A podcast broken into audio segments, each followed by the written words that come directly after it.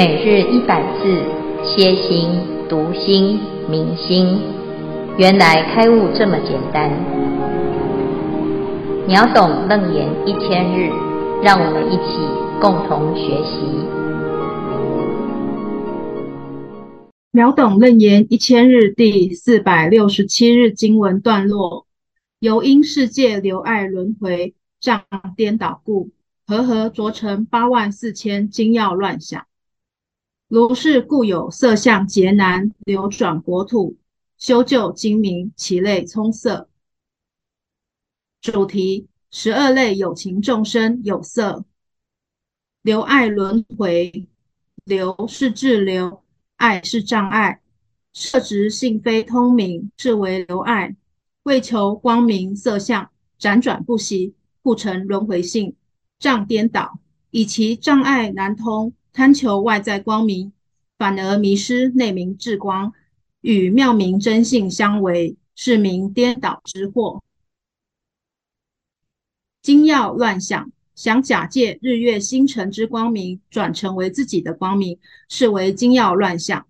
修旧精明，吉祥曰修，灾祸曰救。精为金光，明是明曜，此类上则星辰可为祥为念，下则萤火棒珠。为瑞为妖。以上消文至此，恭请建辉法师慈悲开示。各位全球云端共修的学员，大家好，今天是秒懂楞严一千日第四百六十七日，我们要继续谈十二类生啊。那这一次呢，就在这十二类当中呢，又在做一个另外一种分类，就是有色和无色。这两类啊，那有色啊，就指的是有色相。这个色相包括很多。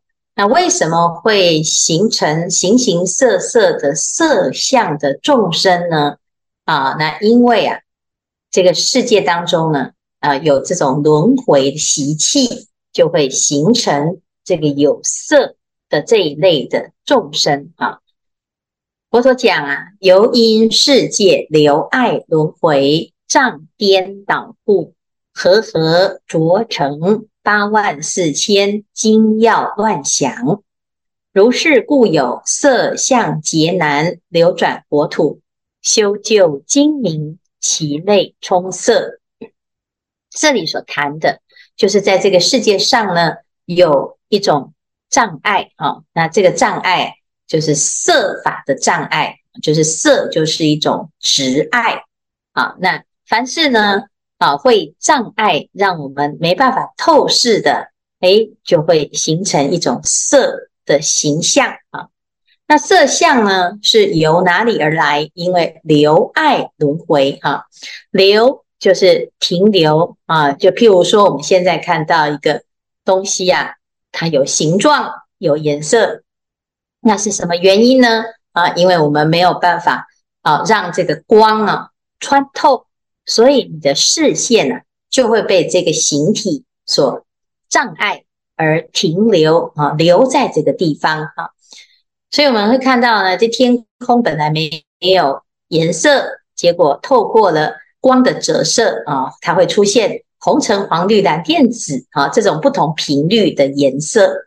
那这颜色呢？啊，是因为折射的关系。那有折射就是被障碍的，这个光啊是被啊障碍住了，所以就变成这样子的一种形状啊，或者是这种形色啊，有这种形状，有这种颜色啊。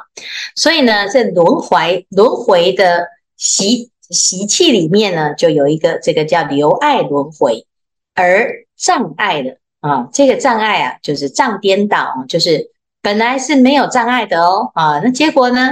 诶，现在啊，就因为这个障碍呀、啊，就变成要轮回了。那轮回啊，它要有一个形体呀、啊，啊，要轮回在这个世间，你要有所依附啊，所以呢，它就用粘着的方式啊，和合着成八万四千金要乱想啊。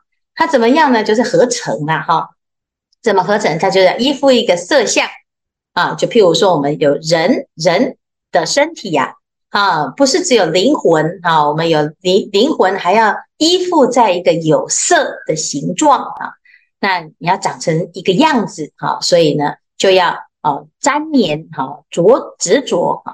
所以和合着成八万四千精要乱想哈。那在这个障颠倒当中呢，你要要依附在一种啊妄想，还有而且这个是一个事啊，就是这个事当中呢，要有一种特殊的叫做精跟要了啊，精要乱想哈。那这是乱想当中的其中一种特质哈，由是如是呢，故有色相劫难流转国土，就有一种色相啊。那这个色相是什么呢？其实这个色相呢，指的是对相对于无色啊，无色的状态哈。在世界上啊，有所谓的欲界、色界、无色界。那我们在欲界啊，啊，它其实一般呢都是这个以欲望而流转，所以有所谓的胎生、卵生、湿生、化生啊。那色界呢，啊，就是依禅定而生啊，所以有时候是一个啊化身啊，天人是化身啊。但是呢，哎，有的天人是还是有维系的色相啊，就是清净的四大啊，那。我们人类啊，啊是染污的四大。那不管是清净的四大，还是染污的四大，都会有一种色相。那到了啊，这个四空天就叫做无色界。这无色界就没有没有身体的，没有颜色，也没有形状哈。那哎，它到底是什么？哈，就是虚空啊，空无边啊，哈。那这个地方呢，就讲说，凡是呢这有色相的啊。哎，它就属于这个啊，属于这个色有色界哈。这有色界啊啊，它就是会流转在这个世间，不管它依什么身份，他可能是人，可能是天啊，或者是畜生、地狱、恶鬼啊。他只要凡是呢有一个色相出现的啊，它就属于有色界啊。那其中呢有哪一些呢？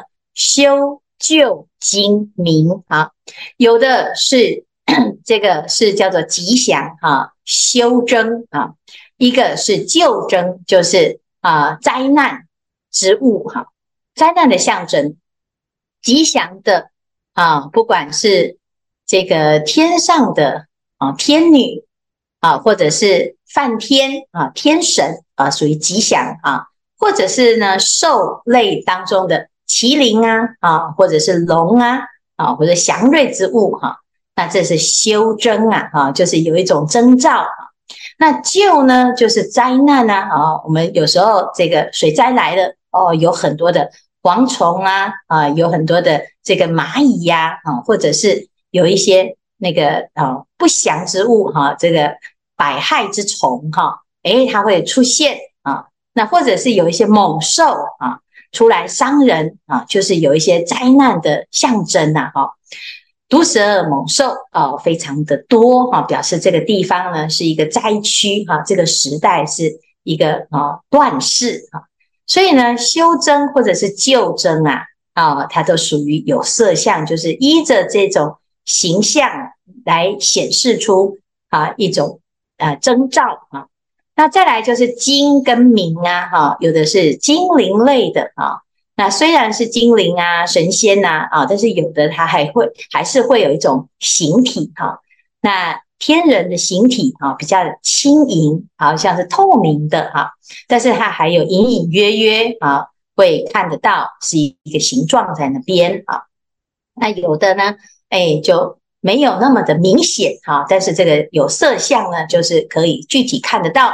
啊，有这一些明确的啊一个形状哈，那这一类呢就很很抽象啊，啊，所以很简单啊，就是凡是呢你可以辨识得出来的有色啊，就是相对于无色都是属于有色。那这些呢都是因为什么？有一种留碍的一一个障碍啊。那留碍呢，就是你认为有身体，哎，它就是有身体。你认为没有身体，诶，它就是空啊。那只要呢，我们还觉得有身体啊，只要是这样子的一点点你就还会有一个报身，有一个形状出来啊。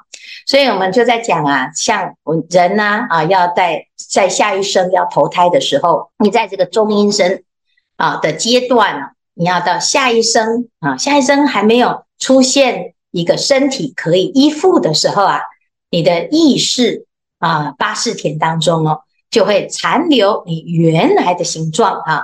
那原来形状啊，哎呀，人死的状态啊，哎，是人嘛，哦，所以你的原来的形状呢，就会变成啊，跟人有关系哈。那如果你下一辈子啊，哦，是要投胎到啊，变成一只猪，哎，那你就接近要投胎的时候，你的意识心啊，八识田当中的这个识啊，它就开始形成未来的报身的形状啊。那你看这些都是什么？乱想嘛，啊，这乱想啊，哎，为什么要乱想？因为我们有这个业啊，就会被它黏着牵引啊，所以随业而受身的时候啊，就会观察得出来啊，大概有一个未来的样子哈。那这个是很清楚的在显示出啊因果两个字哈。那如果有天眼通的人呢，哎，他就可以预见未来啊。那为什么预见？因为他已经看到。这个啊轮回的趋势啊，你会停留在哪一个方向啊？你会被哪一个状态障碍住？好像不去都不行啊，因为这就是我们自己的障碍啊，就是这颠倒，就是地狱无门，你硬要来，为什么？因为不得不来啊，所以我们就把自己给困在自己形成的这个色相当中啊。好，那以上呢，这是。我们今天呢，在解释这个有色这一类哈，那这里呢，举的就是修旧精明啊，就是特别啊，在突提出一些特殊类别哈，因为前面有胎生、短生、湿生、化生啊，那现在除了胎生、短生、湿生、化生之外呢，啊的修旧精明啊，它有的是胎生，有的是卵生，有的是湿生，有的是化生哈，所以严格来讲呢，其实所谓的色相啊，就是凡是有色的。都是属于这一类啊，形形色色的种类。好，以上是今天的内容，我们来请这一组来分享。师父，各位师兄，阿弥陀佛，我是华一。那今天跟各位师兄啊分享，呃，《楞严经》中这十二类众生，哎，佛陀给我们的开示啊。那我就我所了解的一些易经的它的原则啊，哎，来穿凿互会一下啊。另外，因为既然提到生命界的众生呐，那我们我们念书啊，都是在念生物的演化了，所以我我也来来提提一下这方面的情形。好，请看下一章。那我们昨天有练，开始练又念《楞严经》的第一卷。那这个颠倒两字啊，两个字啊，就从第一卷就开始，佛陀就讲了啊。我们都知道，佛陀跟阿难讲，哎。有两个根本的心啊，一个是无死生死根本啊，那另外一个就是无始菩提涅槃圆清净体啊。那众生之所以颠倒，因为众生老是用这个推穷逐寻的这个无始生死的根本的心呢来看待这个世界，哦，就看颠倒了哈。那我下一章啊，就忘了自己诶有有一个佛性，有一个无始菩提涅槃圆清净心呐，哦。啊，就把世界看成这样子哦。那佛陀特别在这个，呃，这次在讲十二类众生呐、啊，哎，如果真的要讲推穷寻逐，那佛陀比我们还厉害哦。你看他推得这么清楚哦。好，下一章。那我们这样排下来哦，因为我一个一个看哦，老实讲我都看不懂，不知道怎么办。那至少把这十二个啊，就这样排下来哦。那排下来啊，哎，大概可以看得到这个十二个众生啊。它有不同的轮回、颠倒、和气、乱想啊，然后流转国土，到底哪有这众生哦？我们也可以这样一个来看。那为什么会有这样的不同？那老实讲，越看还蛮有趣的哦。这当然，佛陀对每一个名相，哎，都有它的意义，甚至整个从第一个众第一类众生到十二类众生呐、啊，哦，蛮有次序感的哦。那好像发现有一些，好像易经也是这样讲。好好，下一章。那这个就是我这样给他排，我把把那个 S 轴啊，把它排这个众生排好。那不同的轮回颠倒、和合相摄、乱想众生了哈。那我跟我们那一组的在分享，像这样一个图哈，我实在要讲这个，可能我要看十年了哈。那这样讲可能师父又会念了哈，说怎么可以这样讲？要秒懂，一看就懂。但是你可以发现，光这些名相啊，好像很复杂，但是复杂中啊，又有它的它的定义、它的原则性了哦。那佛陀是讲得很清楚的。我们来看下一章，下一章。那这个这个就是那一句悬浮啦，啊，就是在三世十方这空间时间啊，因为这个和合相摄啊，那就会形成这个这个悬浮啊，就十二众生的轮转哦。那我们也可以把它排成这样子来看，那也许又有可以看看得出一些它的意义。好，下一章。那好，我们来看看《易经》是怎么讲的。下一章。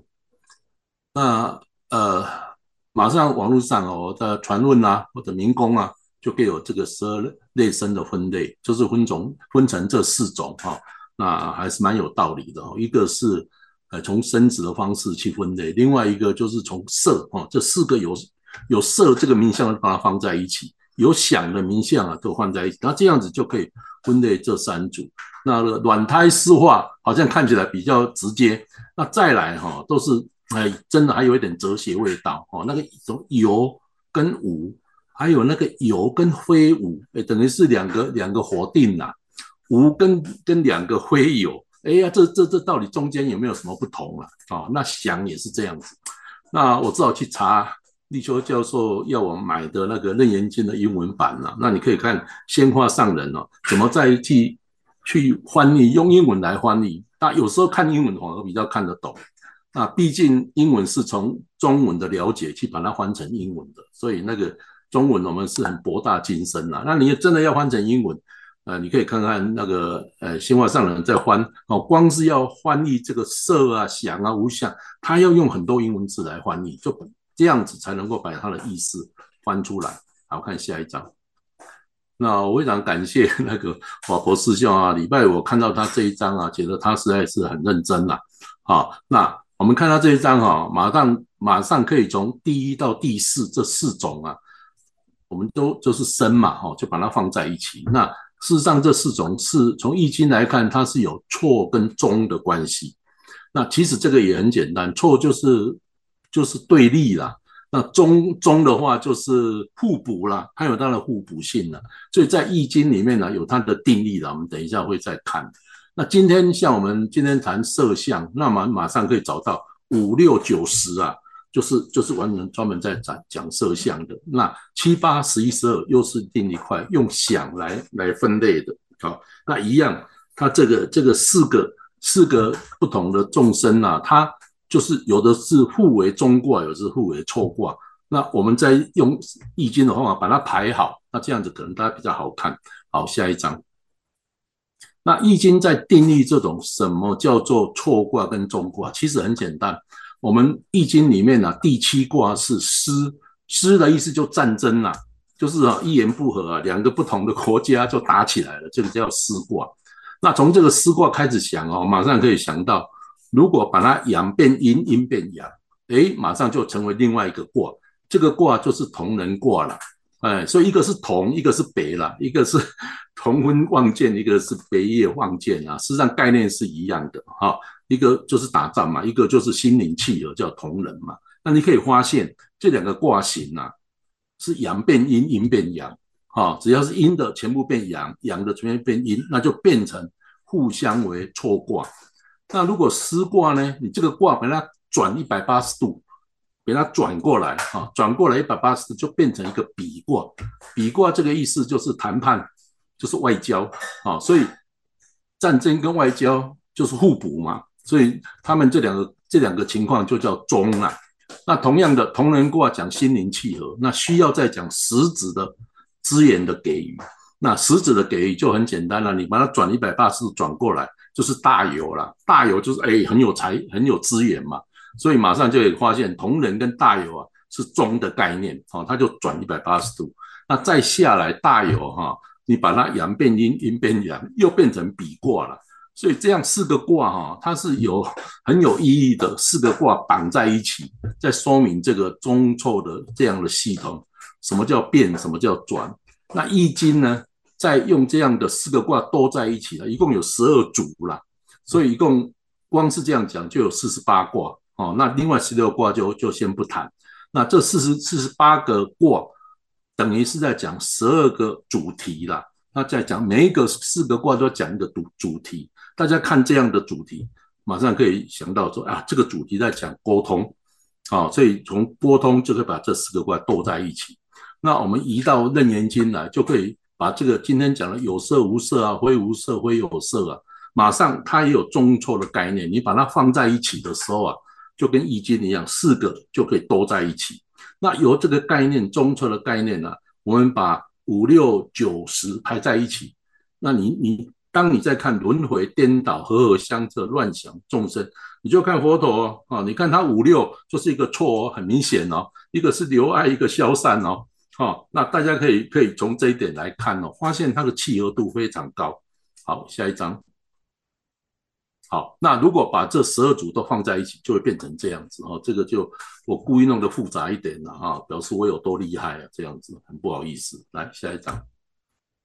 那再来就是。因为我们念书哦，我们是从是地球的演化开始，四十六亿年地球形成了，在一年以后就开始有单细胞，二十亿年以后有开始有续进，那开始有人类开始说，搞不好是西元前呃二十万年到四十五万年，就这样一路变成这个整个世界。那众生的形成，古生物的进化，我们当然都先考现在的考古学跟基因体学。那我们师父啊。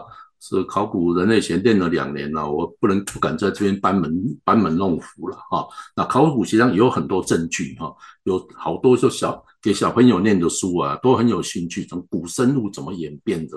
那如果再绕着这个十二个众生啊，把它放在一起，那我们突然觉得哦，我们整个呃整个思想的广度跟深度啊，就会放开来。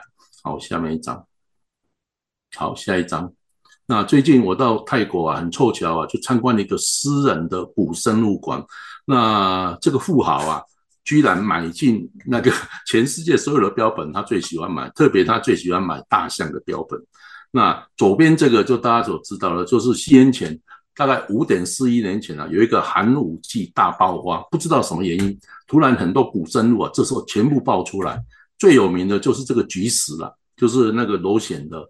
的那上次我提到这种螺旋的方程式，居然跟天上的星团的方程式是一样的，哦，他们好像守着一样的原则。那这个长毛象这位富豪啊，居然到苏俄里面，那个把他的长毛长毛象都搬回泰国来，成立这样一个古那个古生物博物馆哦。那特别喜欢大象哦，好多大象，好多大象的那个额骨啊，都被他搬来的那个。调皮捣蛋呢，是我的孙子哈，他站在那个长毛象的前面照了一张。好，下一张。好，那人我们都知道，我们现在八十亿的人口，大家都都认为说这是同一个人种，这个人种叫智人。智人啊，几乎把直立猿人啊、和尼安德兰都打败了。那他高高在上，统治了整个现在地球八十亿人口都是智人。那我是在想说啊，这十二因缘可能到智人才最完整吧。哦，从无名行开始啊，到智人才有这个，其他可能，哎、可能稍微比较文明比较落后一点啊，没有没有像智人这么完整。那基因起源的证据证据啊，科学上有太多太多的基因的证据。那刚好国内有一个西子兰先生呢，他写了一篇一篇很完整的现代人起源的基因的证据。那目前都认为，大概在非洲北方啊。智人有一个智人啊，就现代人啊，他在十万到二十万年前开始出走，然后就散布在整个全世界，让世界啊都是智人。那右边这个是达文西，大家都知道了哈。那那他就把他就认为这个人呐、啊、就是这么了不起哈，他就有一个黄金比例，哎，所以这是形体。那我们学佛就是哎，人有佛性啊，这这么完美的存在。下一张。那做个广告，就是从上个礼拜开始啊，我们台中的国立科学博物馆花了很多的人力物力，准备了好几年，哦，有一个古生物的古生物的那个展览，大家可以去看，可以去参观。当然一定要想到佛陀讲的呃 那个舍利众生，相信可以开广我们的视野。好，就人会讲到这里，感恩。啊，谢谢法医啊，这么精彩，然后错综复杂的解释哈。哎，这个其实这个以古鉴今哈，或者是古今交错，或者是东西合流哈，都可以解释哈，自有它一套的系统。但是我们在讲哦，这个世界啊，如果要从佛陀的角度来讲啊，其实就是乱想啦啊。我们这个乱想的里面呢，有很多不同的特质、不同的方向啊，就形成现在。多姿多彩的世界哈，那我们在这个轮回的系统当中呢，诶，感觉好像是自己也是其中的一种哈，但是其实也可以不是这一种啊，是一个分类的方式。那最终呢，其实就是有情众生，然后最终就是都是颠倒哦。那只是我们要认识自己的时候啊，从这些对照的类别。你就比较好像知知道自己是属于哪一种啊？那最终呢，其实人类还是要找到自己的定位啊，所以才会有这么多的研究啊。到底人是跟动物是同一类呢，还是不同类啊？那人之所以为人，有什么不同啊？有什么特质啊？或者是有什么胜啊殊胜的一种条件啊？那不管是什么，其实我们就是透过佛经来。认识这个世界的方式哈，这就很简单，就是回到自己的心啊，心当中有乱想的心，也有真实的心哈。那在这个诶、修行的观念里面呢，啊，不管是哪一类啊，都是轮回类啊。那有没有不轮回的这一类？有啊啊，你就只要不要依着这些执着跟障碍去往下走啊，它就会。有这样子的啊机会，可以跳出这十二类别啊，不一定要选一类去啦哈。但是呢，如果不幸必须要有哪一类的时候，我们至少也要知道是什么原因而造成现在这个情况啊。那这样子就可以作为自己修行的参考。好，谢谢法医的分享哦，非常精彩啊，那也很复杂啊。当然，这是这个集。啊、大成哈、那对应了之后，诶，似乎有一点道理啊。其实这也是一种，哎，乱想。好好，谢谢大家。